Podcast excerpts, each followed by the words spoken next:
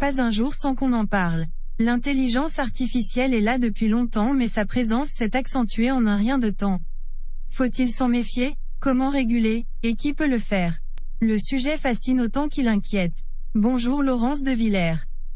Bonjour cette machine euh, du matin. Ça c'est moi quand j'aurais été euh, remplacée euh, peut-être un jour par Chat Ah, GPT. j'espère pas, hein. Non plus. Alors vous êtes chercheuse au CNRS et professeure en intelligence artificielle à Sorbonne Université. Merci de vous être déplacée en ce samedi matin en studio.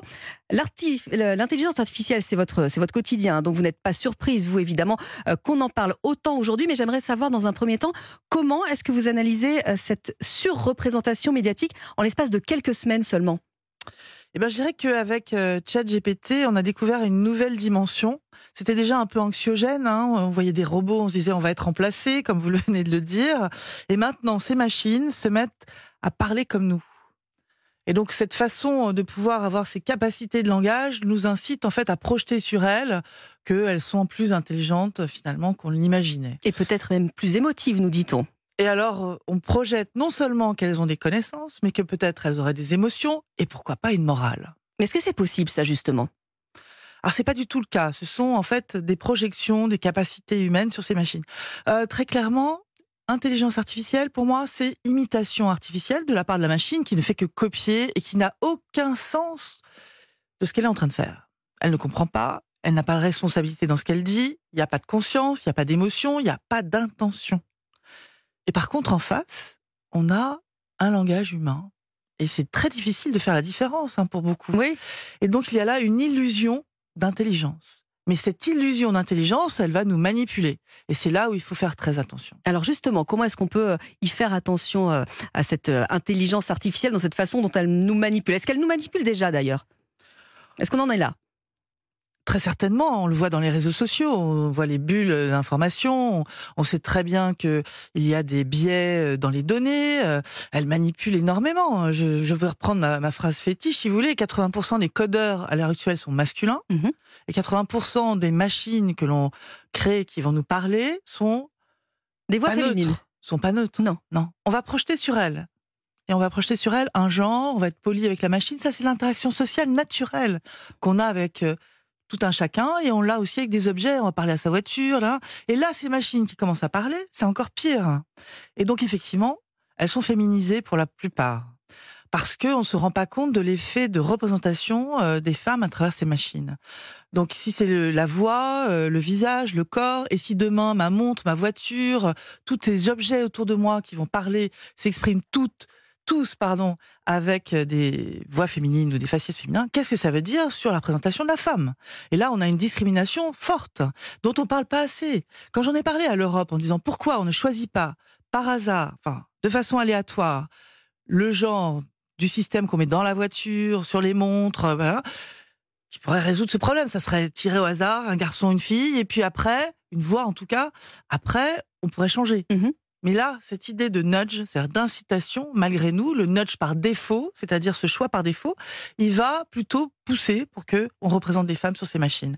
Alors que pas beaucoup de personnes vont changer, même Non, si c'est ça en choix. fait. On, on a le réflexe, on garde la petite voix euh, qui reste, par, que ce soit euh, aussi euh, dans les gares, par etc. paresse, euh, par euh, parce qu'on les aéroports. sympathique, parce que tout ce qu'on veut. Et donc ça, c'est la facilité, c'est les biais euh, discrets derrière, et on se rend pas compte à quel point c'est important. Si tout le monde parle sur la planète demain avec des machines qui sont féminisées, qu'est-ce que ça veut dire sur la femme? Elle est servile, on peut l'éteindre quand on veut. Elle parle trop. comme nous, Donc, comme je en sais moment. pas, mais je pense que cette dimension-là, euh, qui est holistique, qui est macro, euh, on la voit très peu euh, discutée. Alors, euh, comment est-ce qu'on sépare quand même le bon grain de l'ivraie, Laurence de Villers? Parce que l'intelligence artificielle, c'est quand même une notion de, de progrès. On, y, on- on y vient fatalement, j'ai envie de dire. Alors, le côté fatal peut-être est exagéré, mais de toute façon, il faut bien y trouver quelque chose de positif. Alors c'est vrai qu'on a, on a énormément en fait à gagner aussi. Oui. Donc euh, les performances de ces machines que l'on voit maintenant à travers des les modélisations par réseau de neurones, euh, ces deep learning dont on parlait, les transformers, le fait que en fait ces énormes modèles de langage vont intégrer une part de la sémantique de notre langage nous permet d'imaginer évidemment des applications euh, pour résumer des textes, pour traduire, pour faire tout un tas de tâches euh, qui sont pas à fort disons, à, à, fort, euh, qui sont très répétitifs. Mhm. Voilà. Je pense qu'il faut, il faut garder en tête que tous ces, ces systèmes peuvent nous aider pour ça, et puis pas seulement, puisqu'ils sont aussi capables de trouver des signaux faibles, c'est-à-dire des régularités que ne voit pas nous avec notre œil ou qu'on n'entend pas, et qui fait que elle va pouvoir cette machine nous amener des informations sur des énormes corpus de données que notre cerveau peut pas euh, intégrer, analyser. Et donc ça, il faut être capable d'aller chercher ce qu'elle fait de plus par rapport à ce que nous sommes, Mhm. pour en tirer le meilleur parti. Et cette coopération avec la machine passe par l'éducation.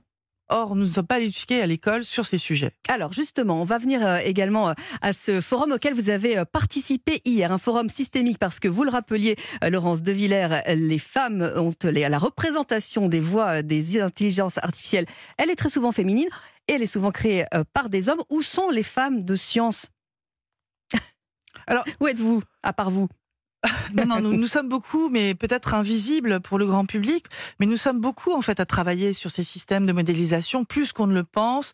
Enfin, c'est vrai que c'est pas énorme non plus. Hmm. On parle d'une femme sur quatre. C'est peu. Et ça commence à l'école, ça commence très tôt. Ça commence très tôt par le fait que euh, on, on amplifie les stéréotypes euh, parce que on veut euh, pousser plutôt les jeunes filles à aller vers le soin, les jeunes garçons vers la compétition et gagner beaucoup d'argent. J'ai entendu même au forum de la voix d'un homme que les femmes ne voulaient pas gagner d'argent. C'est bah n'importe tiens quoi donc. quand même. Enfin, un tout petit peu illustré. On va faire médecine à Nous l'heure sommes en actuelle. 2023, rappelons-le. Et c'est un métier très féminin maintenant la médecine, parce que effectivement, les, sûrement l'aura du médecin a Mhm. baissé et on gagne moins d'argent. Et la compétition est actuellement sur ces technologies du numérique, là où on a nécessairement euh, l'envie euh, d'aller, je pense, et il faut absolument expliquer ça aux filles. Elles- en mathématiques, nous sommes à égalité. Les bébés, euh, pour tous les tests qu'on a fait sur les neurosciences, montrent la même appétence, le même, un- la même facilité à comprendre des notions mathématiques. En CP, on a à peu près les mêmes les mêmes cours. Alors, il y a des stéréotypes partout. À On quel dit, moment ça change? Bah, c'est le début, c'est fin de CP, début de primaire. Tout petit. Et c'est là qu'il faut avoir une action, je pense, pour montrer que ces systèmes ne sont pas seulement des mathématiques. Ce sont des systèmes qu'il faut créer avec des sciences humaines, des sciences euh, dures, les deux en même temps. Et ce sont des systèmes socio-techniques, c'est-à-dire ils auront, ça aura des conséquences euh, sur la santé, sur les transports, sur notre vie de tous les jours, où on a besoin de prendre soin de l'autre. Mhm. On a besoin de solidarité. On a besoin effectivement aussi de monter sur l'économie, mais avec ces, ces différentes notions interdisciplinaires là et l'éthique en tout cas. C'est-à-dire comment on peut respecter nos droits humains avec euh, ces machines en face de nous. Je pense que c'est très important de comprendre que avec cet angle de vue sur l'éthique de l'IA, on va attirer beaucoup de femmes. Elles s'engagent sur l'écolo- l'écologie, elles vont s'engager aussi sur ces sujets-là. Et merci beaucoup, euh, Laurence de Villers, d'être venue nous donner l'exemple justement ce matin. Je rappelle également euh, que vous êtes auteur des robots émotionnels qui est paru, vous me disiez, au moment du, du Covid, santé, surveillance, sexualité et l'éthique dans tout ça. Et puis évidemment, vous êtes chercheuse et euh, professeure d'intelligence artificielle à Sorbonne Université. Merci à vous. Merci à Haute de Thuin d'avoir organisé Systemix et merci aux mathématiciens qui étaient là aussi. Nous avons besoin de changer cette formation à l'école. C'est urgent, j'en appelle au ministre de changer beaucoup de choses sur les mathématiques et l'informatique à l'école. Eh bien, le message est passé sur Europe. 1. Merci à vous.